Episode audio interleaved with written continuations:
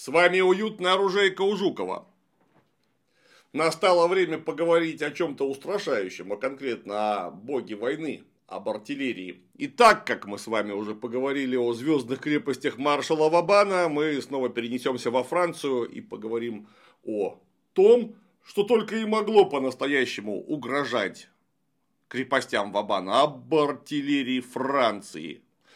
Конечно, главной целью нашей беседы, наверное, была бы наполеоновская артиллерия, но говорить просто так про Наполеона невозможно. Нельзя просто так взять и поговорить про наполеоновские пушки. Или погодите, нельзя просто так взять и поговорить про наполеоновские пушки. Короче говоря, тот мемасик вы сами вспомните. Артиллерия – это очень серьезно. И главные потери на поле боя что при Наполеоне Первом, что при Фридрихе Великом за несколько десятилетий до наносила именно пушка и всякие разные ее коллеги. Для уверенной настильной стрельбы применялась именно пушка. Вот такое вот специальное приспособление. Для навесной стрельбы применялись или гаубицы, или мортиры. Вот это то, что досталось новому времени от позднего средневековья и от раннего нового времени. Пушка, гаубица, мортира. Пушка стреляет прямо, далеко и быстро, довольно сильно прицельно, у нее длинный ствол относительно собственного калибра. У гаубицы ствол гораздо короче, она может метать ядра настильно, но может быть поставлена с куда меньшим эффектом по сравнению с пушкой на прямую наводку. Мортира стреляет только навесиком. При этом пушка стреляет только монолитным ядром. Потому что эта эпоха все-таки далекая от настоящей микрометрии, и пригонка снаряда к стволу отличалась известной неточностью. Там до нескольких миллиметров мог быть зазор. А значит, при выстреле снаряд будет колотиться о внутренней стенке ствола. И если вдруг кто-то догадается зарядить в пушку бомбу, то есть полое ядро, начиненное порохом и имеющее инициирующий фитиль, то полое ядро, стукаясь о стенки довольно длинного ствола под давлением пороховых газов, почти наверняка развалится прямо в стволе и шарахнет так, что потом от канониров придется искать некоторые части тела.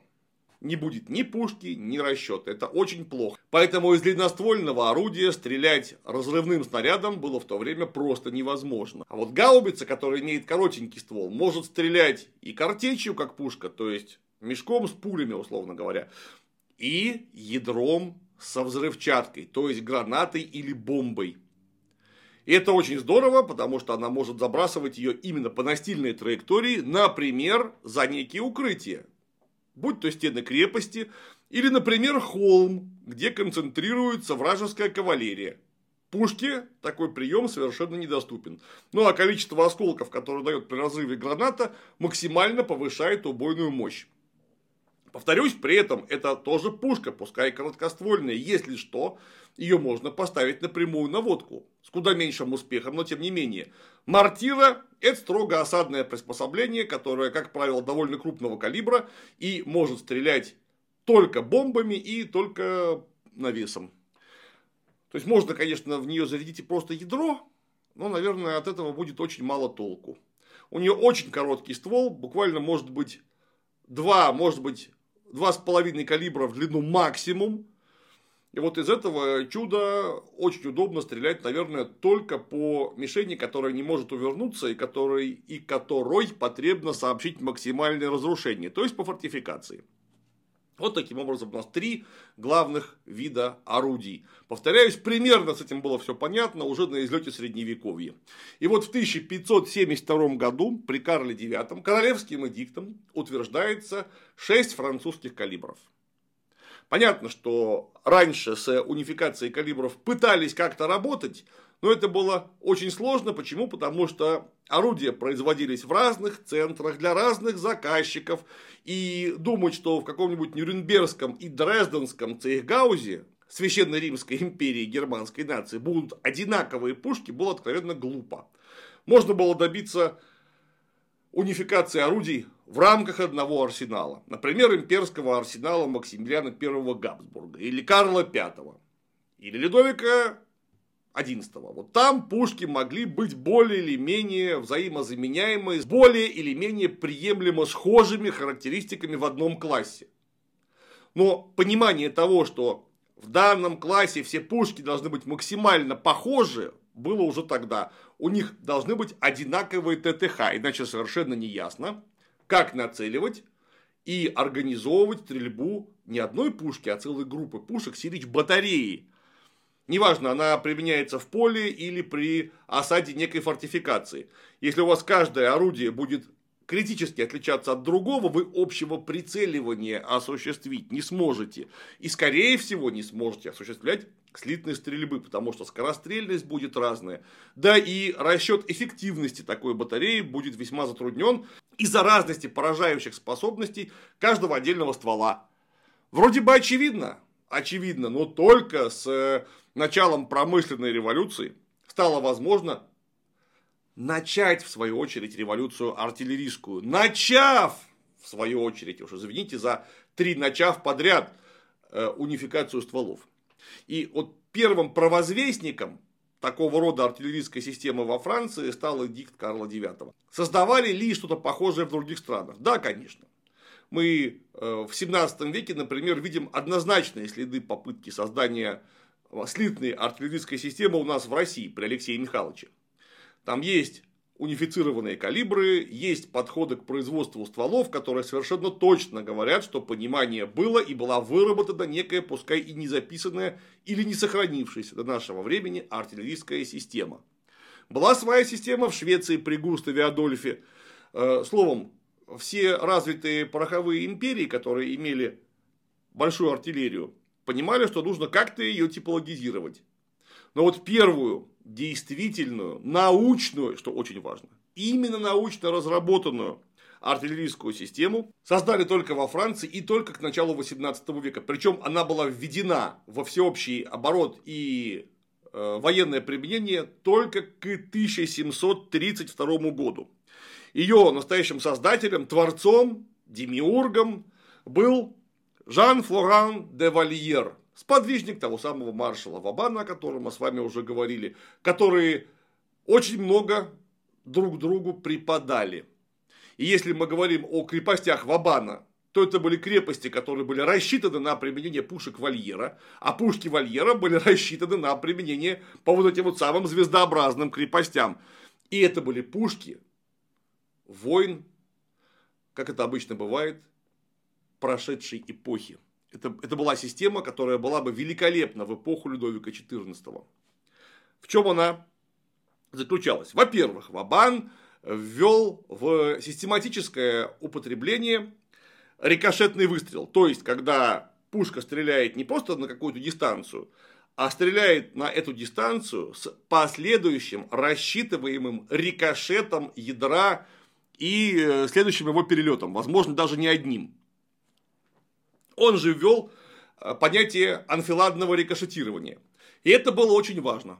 Почему? Потому что при Людовике XIV, при очень неспешных боевых действиях, при специфике личного состава армии, главным военным приемом э, было отнюдь не полевое сражение. Главным военным приемом была осада или штурм или, с другой стороны, оборона некой фортификации.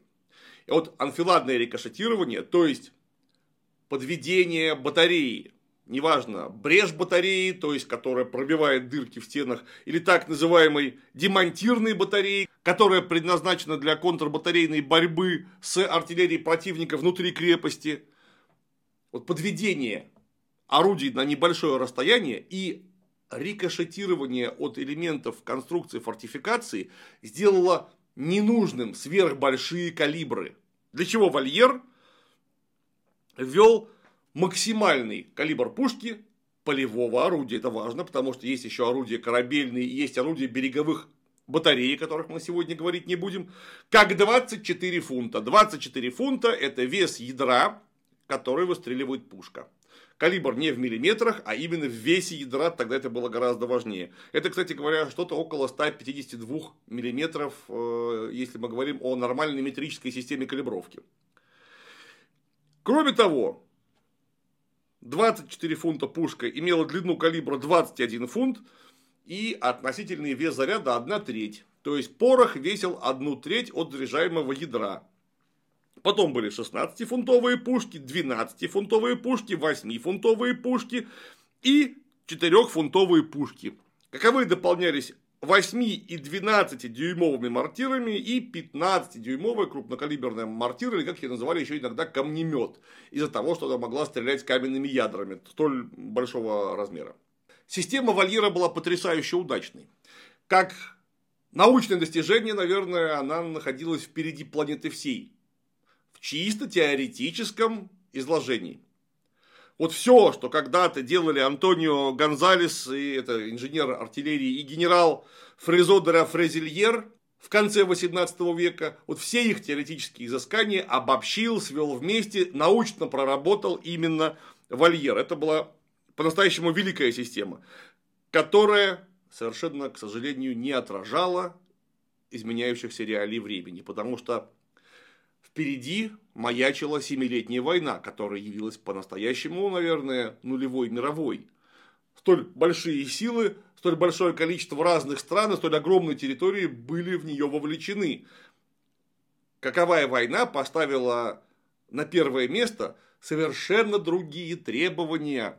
Это была уже не крепостная в первую очередь война, хотя, конечно, осада крепости никуда из военного дела не пропала – Взглянем на вольеровскую систему. Пушки очень тяжелые, у них могучие лафеты по-настоящему, толстостенные стволы, они очень тяжелы. И они тяжелы не просто так, в них нужно закатывать тяжелое ядро при очень большом вышибном заряде, который элементарно может выдержать толсто- толстенный ствол, специально сделанный таким, чтобы импульс ядра, чтобы его скорость, а значит дальность и возможная прицельность были максимальны. Это очень здорово, когда нужно ломать крепостные стены или вести контрбатарейную борьбу против вражеской артиллерии в поле со стен крепости. При этом это вполне очевидно, будут орудия низкотемповые. Они не могут быть скорострельные просто потому, что они очень тяжелы. Их трудно перенацеливать, трудно возить по полю, их просто медленно возить по полю. А значит, какой смысл стрелять из них быстро? Наоборот, когда мы стреляем по крепости, лучше подождать, пока рассеется дым, а мы говорим о времени дымного пороха, и дать максимально точный выстрел. Пускай их будет не 10, а 3. Но они нанесут разрушений больше, чем 10 малоприцельных. Поэтому длиннющий ствол, по-настоящему могучие устрашающие пушки – которые очень мало пригодны оказались во время Семилетней войны. Именно вот из-за этих своих осадных качеств. Что еще сделал Вольер? Он, как казалось, навсегда изгнал из артиллерийского дела картузное заряжание, когда порох погружается порционно в некий мешок. Каковой может быть связан с ядром, может заряжаться отдельно, но у вас в зарядном ящике лежит заранее отмеренная доза пороха, которая может произвести выстрел. Вот ничего этого при вольере быть не могло, потому что это ведет к ускорению стрельбы, а ускорение стрельбы категорически не нужно. А что нужно? А нужно сделать так, чтобы выстрел был максимально безопасен для своего расчета. А что такое картуз? Так это очень плотная ткань в первую очередь которая при пороховом взрыве почти наверняка целиком не сгорит и оставит тлеющие угольки внутри ствола каковые тлеющие угольки могут быть не погашены или не до конца погашены при пробанивании, или если, не дай бог, вдруг, это же все-таки бой, бойцы забудут пробанить ствол, и они могут поджечь следующий заряд пороха, приведя к или непроизвольному выстрелу, или даже повреждению ствола. В любом случае это очень опасно и крайне нежелательно. Поэтому Вольер ввел во всеобщее употребление шулфовое заряжание. Шулфа – это такой длинный совок на длинной ручке, который оформлен в виде трубы, свернутой примерно точно по калибру пушки с глубоким скосом. В совок набирали порох, просовывали его до зарядной камеры и переворачивали на 180 градусов. Порох высыпался в пушку. Потом забивали туда пыш, прижимая порох, и потом закатывали ядро. Вот это основа работа системы Вольера. И мы опять и опять видим, что она очень низкорастрельна. И вот уже в 40-е годы 18 века, ну, лет через 8 с небольшим, австрийцы и прусаки в своих армиях, наглядевшись на творчество французов, вводят собственные артиллерийские системы, которые отталкивались от системы Вольера. И вот система Хольцмана и Лихтенштейна, прусская и австрийская, делали упор не на дальнобойность, а на легкость маневра и скорострельность. Имелось в виду, что легкая батарея может подъехать к тяжелой батарее, которая не сможет сделать а, слишком большого количества выстрелов, чтобы выбить полностью прислугу или хотя бы ее полностью деморализовать. И, пользуясь превосходством в темпе стрельбы, срыть эту батарею на поле. То есть легкая и более скорострельная пушка имеет некие преимущества перед пушкой тяжелой в чисто полевом сражении. И вот в 1739, это буквально через 7 лет после введения системы Вольера в армию, э, Пелидор, профессор артиллерии э, в артиллерийской академии Ла Фер, доказал пренеприятную вещь, опять же, научно и экспериментально, проверив практикой и собственные теоретические выкладки, что дальнобойность орудия не находится в прямой пропорциональной зависимости от веса загружаемого в ствол пороха.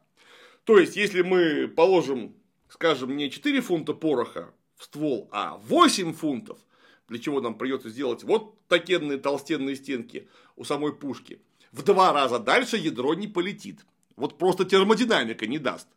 А значит, производство этих монструозных вольеровских орудий с избыточно толстыми стенками совершенно не нужно. Потому что, может быть, можно ограничиться более тонкостенными, а что это важно – они не только более легкие, они еще и менее ресурсоемкие, а значит, второе, гораздо более дешевые. И вот, чтобы устранить недостатки системы Вольера и построить новую, пригодную артиллерийскую систему, которая соответствовала бы всем новым, как научным, так и чисто практическим военным реалиям, за дело взялся Жан-Батист Вокет де Грибоваль, родившийся в 1715 и умерший в 1789 году. Грибоваль был командирован распоряжением военного министра в прусские, а потом и в австрийские войска во время Семилетней войны, где он дослужился до известных чинов. Ему даже в Австрии предлагали остаться для продолжения службы. Но Грибоваль вернулся и, обобщив опыт Семилетней войны и собственные, кстати, очень глубокие теоретические разработки, он создал систему артиллерии Грибоваля, которая очень надолго его пережила, применяясь в том или ином видоизмененном состоянии, вплоть до войны севера и юга в США, Силич до 60-х годов XIX века. Ее ввели в войска королевским ордонансом 13 августа 1765 года.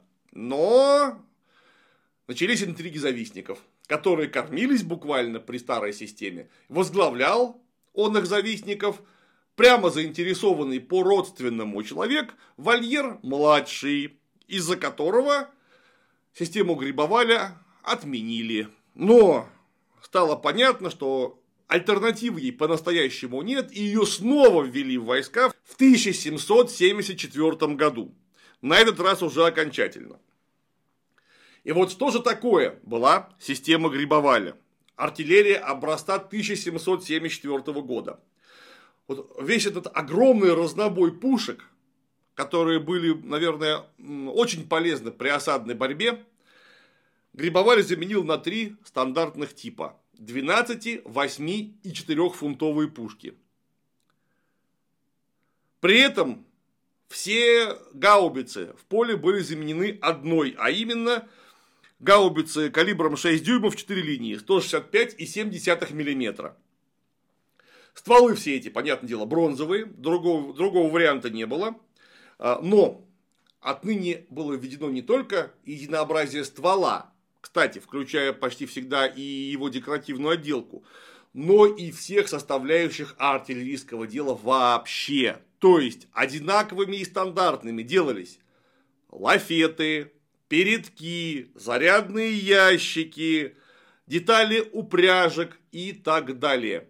Все это было нужно ровно для одного, чтобы деталь любого орудия была абсолютно взаимозаменяема в рамках единой системы. И теперь, если у вас вдруг в одной батарее окажется пушка из Страсбурга и пушка, скажем, из Марселя, вы легко можете перекинуть один ствол на другой лафет и наоборот. Вы можете поменять местами колеса. И что очень важно, он пошел несколько дальше. Он потребовал, чтобы все повозки армии отныне были изготовлены строго по артиллерийскому образцу.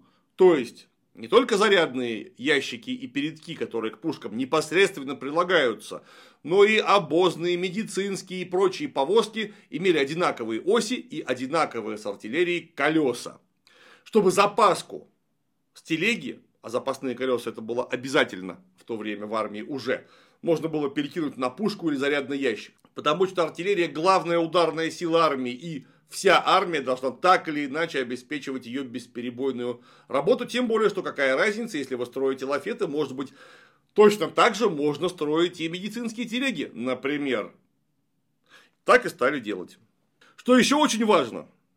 Грибоваль отказался полностью от деревянных осей. Несмотря на то, что хорошо выделанная деревянная ось весьма прочна и э, может быть вполне употребима в артиллерии. Он перешел к куда более дорогостоящим, но куда более практичным стальным осям. Стальная ось может быть тоньше, выдержит гораздо больше, чем любая деревянная, это вполне естественно, и ее не нужно так тщательно смазывать при контакте с деревянным колесом.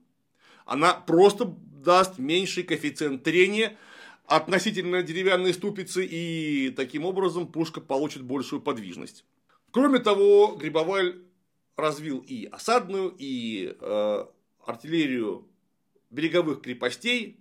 Все это выходит за рамки нашего обсуждения сегодняшнего. Что еще очень важно. Грибоваль облегчил стволы. Он остановился на соотношении веса ствола к весу снаряда в полевой артиллерии равное 150 к 1 вместо 225-280 в вольеровской системе. То есть пушка стала просто в полтора раза легче.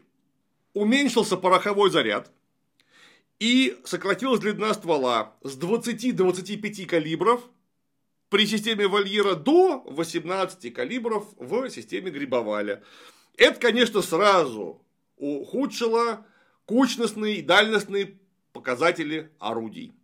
То есть пушки стали стрелять чуть менее точно и несколько менее далеко. Ну, все это компенсировалось простотой эксплуатации, их легче стало перевозить и высокой скорострельностью. За счет скорострельности пушки Вабана могли в условную единицу времени выбросить гораздо больше чугуна, чем пушки Вольера, что полностью компенсировало их э, меньшую дальность и Э, чуть меньшую прицельность. За счет чего достигалась скорострельность? Ну, вполне очевидно. Короткий ствол физически быстрее заряжается. Кроме того, Грибоваль ввел в армию унитарный патрон в полном смысле слова. Отныне картуз, напоминаю, полотняный мешок из очень толстого плотного полотна заранее отмеренной порцией пороха, соединялся с деревянным поддоном, к которому тонкими жестяными полосками было приковано ядро. Таким образом, в зарядном ящике или в передке у нас сразу имелись несколько десятков готовых выстрелов. Можно было сразу приступать к боевой работе. Тем более, что к боевой работе-то можно было приступать вообще сразу с передков, потому что передок всегда нес оперативный заряд снарядов.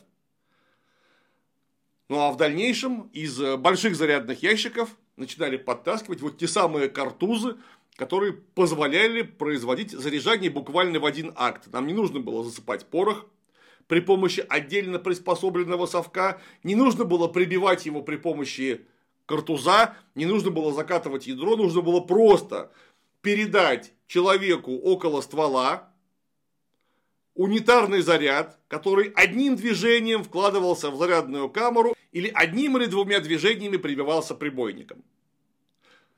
Все это позволило многократно повысить э, скорострельность. Более того, при опытном расчете скорострельность грибовалевской пушки не только не уступает, а зачастую превосходит скорострельность ручного огнестрельного оружия. Потому что хорошо обученный расчет мог дать понятное дело, без наката орудия на исходную позицию до 6 выстрелов в минуту.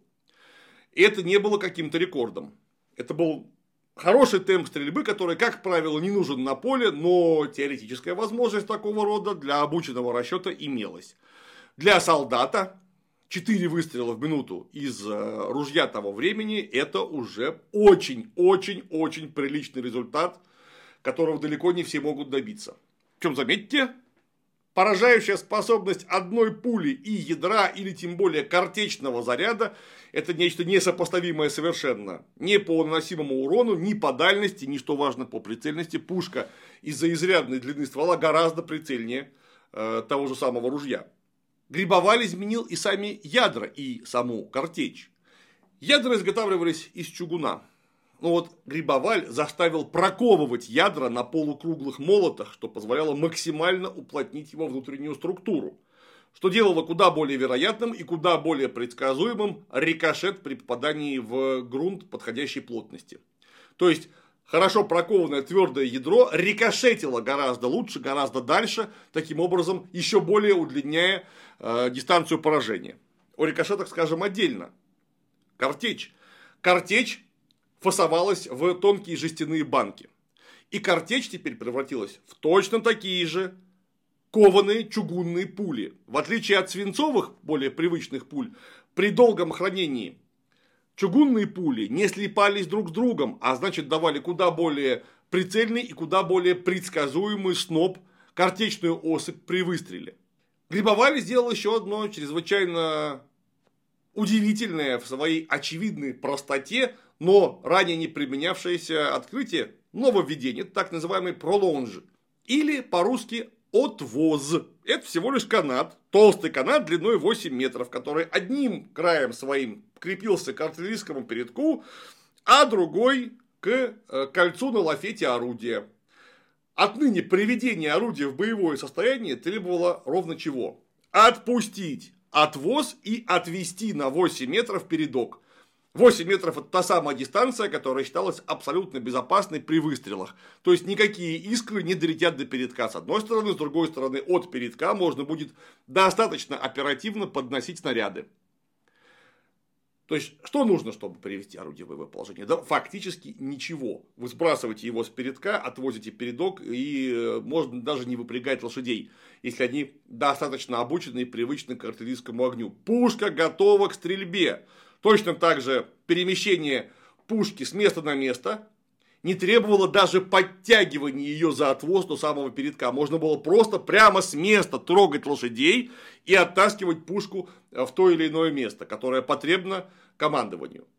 Что колоссально повысило и маневренность артиллерии на поле боя. Причем это даже не конная артиллерия, о ней мы отдельно будем говорить, если будем. Это нормальная полевая артиллерия. Понятно, что пушку можно перетаскивать и вручную, но согласимся, что упряжка лошадей сделает это гораздо быстрее и с куда меньшими усилиями, чем самый обученный расчет. Вроде бы всего лишь веревка, а такой потрясающий эффект. Ну и, наконец, нужно заметить, что Грибоваль – это именно тот человек, который ввел, буквально переборов все промышленные бюрократические препоны и заставил всех делать стволы новым методом, высверливая полностью канал ствола. Потому что раньше ствол проливался, и только потом его досверливали. Так казалось э, легче и дешевле сделать. То есть просто заготовка ствола, которая сразу имеет внутри пролитый канал. Но отливка того времени все-таки не современная отливка. В стволе могли остаться каверны. Был куда больший момент брака. Во-первых. Во-вторых, куда больший риск того, что при осмотре ствола специальными артиллерийскими зеркалами даже серьезную каверну вы не заметите. И это может привести к взрыву, к самым трагическим последствиям. И вот теперь канал ствола полностью рассверливался в отлитой болванке на специальном станке. Каковая, э, что позволяло ну, наверное, почти на 100% избежать риска кавернирования. То есть, если там не было каверны при отливке всего корпуса пушки, которая была бы ну, почти сквозной, все-таки ее гораздо легче заметить, чем маленькую каверну при отливке готового канала ствола. Да, рассверливать – это трудоемкий процесс. И остается огромное количество отходов, которые потом придется собирать и переплавлять. Но ствол сам по себе получается куда более точным. Что, кстати, позволило уменьшить допуски при изготовлении ядер. Что, в свою очередь, уменьшило вот то самое проседание по точности, каковое случилось из-за укорочения орудийного ствола относительно вольеровской системы. Вот это изобретение было так изобретение. Потому что, грибовали, э, потому что система грибовали оказалась образцовой, и, наверное, все вообще страны мира, которые думали про единую артиллерийскую систему, так или иначе опирались на систему грибовали с тех пор. Несмотря на существование собственной австрийской и русской артиллерийских систем. Системы Грибоваля Франция встретила революционные войны. Системы же Грибоваля Франция встретила и наполеоновскую эпоху. Но к тому времени появились некоторые мысли. Генерал Мурмон, например, прямо писал, что лучшая артиллерия – самая простая артиллерия. Если бы один калибр мог отвечать всем боевым потребностям, а один тип повозки всем транспортным нуждам, это было бы совершенством. Однако дело обстоит так, что артиллерия должна производить разные действия. В соответствии с этим действием нужно определить калибры орудий, ограничив количество этих калибров до минимума. Так как если два калибра могут выполнять одну и ту же функцию, значит один из них лишний и более того вредный, потому что он вносит затруднения в доставку боеприпасов, замену необходимых частей и так далее. Это были исключительно правильные слова. Потому что перед непрерывно воюющей Францией встал вопрос не только логистики, но и производства. Как самих пушек, так и боеприпасов к онам. И чем меньше будет калибров, тем легче будет выполнять поставленные задачи. Это вполне очевидно. И вдруг выяснилось, что вот эта четырехфунтовая грибовалевская пушка, каковой калибр достался по наследству еще от вольера, слишком легкая. Конечно, бахает она хорошо и быстро. Сама она очень удобна в перемещении по полю боя. Эффект слабоват. И в первую очередь от картечи. Мало ее помещается в стволе. А вот восьмифунтовая пушка шарахает здорово, но она слишком тяжелая. С ней крайне неудобно возиться на поле боя, а сражения делались все более динамичными. Все больше и больше требовалось маневрировать артиллерией на поле боя. Чего требовал сам император – потому что он был профессиональный артиллерист и, наверное, как мало кто во всей Франции знал, что может сделать артиллерия. Маневр артиллерии – это одна из фирменных фишек наполеоновской армии. А вот восьмифунтовой пушкой маневрировать тяжело. И поэтому еще Мармон предложил заменить 4 и 8 фунтовые пушки одним калибром 6-фунтовым, какой будет заметно в полтора раза сильнее 4-фунтовой пушки и заметно легче, чем 8-фунтовое орудие. Им можно будет легко маневрировать, а эффект от выстрела будет ну, чуть-чуть слабее, чем от 8 фунтов. И заметно сильнее, чем от 4-фунтовой пушки. И таким образом, посредством э, долгих препирательств, многочисленных экспериментов была создана новая система 2011 года. 2011 года от начала революции, понятное дело. Остались пушки 6 фунтов, как универсального легко-среднего калибра, и пушки 12 фунтов, как та самая длинная рука армии. Все-таки тяжелые дальнобойные орудия были весьма потребны. Кроме того, пушки системы 2011 года еще более облегчили собственные стволы. 130 весов снаряда вместо 150. Кроме того, сумели добиться уменьшения зазора между стенкой ствола и корпусом самого э, ядра. Если раньше зазор был полторы линии, 3 и 37 мм, то теперь одна линия 2,25 мм. Это все повысило точность огня. Система 2011 года многократно упростила и типологизацию повозок. Осталось всего 10 типов колес вообще на всю армию, и это было здорово. Но была проблема, большая проблема в системе 2011 года, ее принимали в спешке. Ее не успели опробовать и как следует откатать. То есть, Вроде бы идеи были совершенно здравые, но применение этих идей не получило достаточного экспериментального подтверждения. И то, что было гладко на бумаге, очень сильно забыло про овраги. То есть аварийность системы, надежность лафетов была гораздо выше, чем у хорошо отработанной многими десятилетиями системы Грибоваля. Тем не менее, 12 Флориаля 11 года, то есть 2 мая 1803 года, ее ввели в войска. И вдруг получилось так, что Франция начала бесконечную войну, которая продлилась буквально до самого конца империи. Таким образом, введенная в употребление система 11 года не упростила общее положение с пушками, а колоссально усложнила, потому что вместо трех грибовалевских пушек появились три грибовалевские пушки, которые просто не успели убрать из армии. А теперь они успели бы никогда, потому что система эта была слишком хорошо знакома артиллеристам, чтобы в разгар боевых действий от нее отказываться. И вот вместо трех грибовалевских пушек появилось еще две пушки. Потому что, напомню, 12-фунтовая пушка была не равна 12-фунтовой пушке Грибоваля. У нее был несколько иной ствол. И несколько иной лафет. И вот у вас вместо трех орудий пять орудий. И что с ними прикажете делать?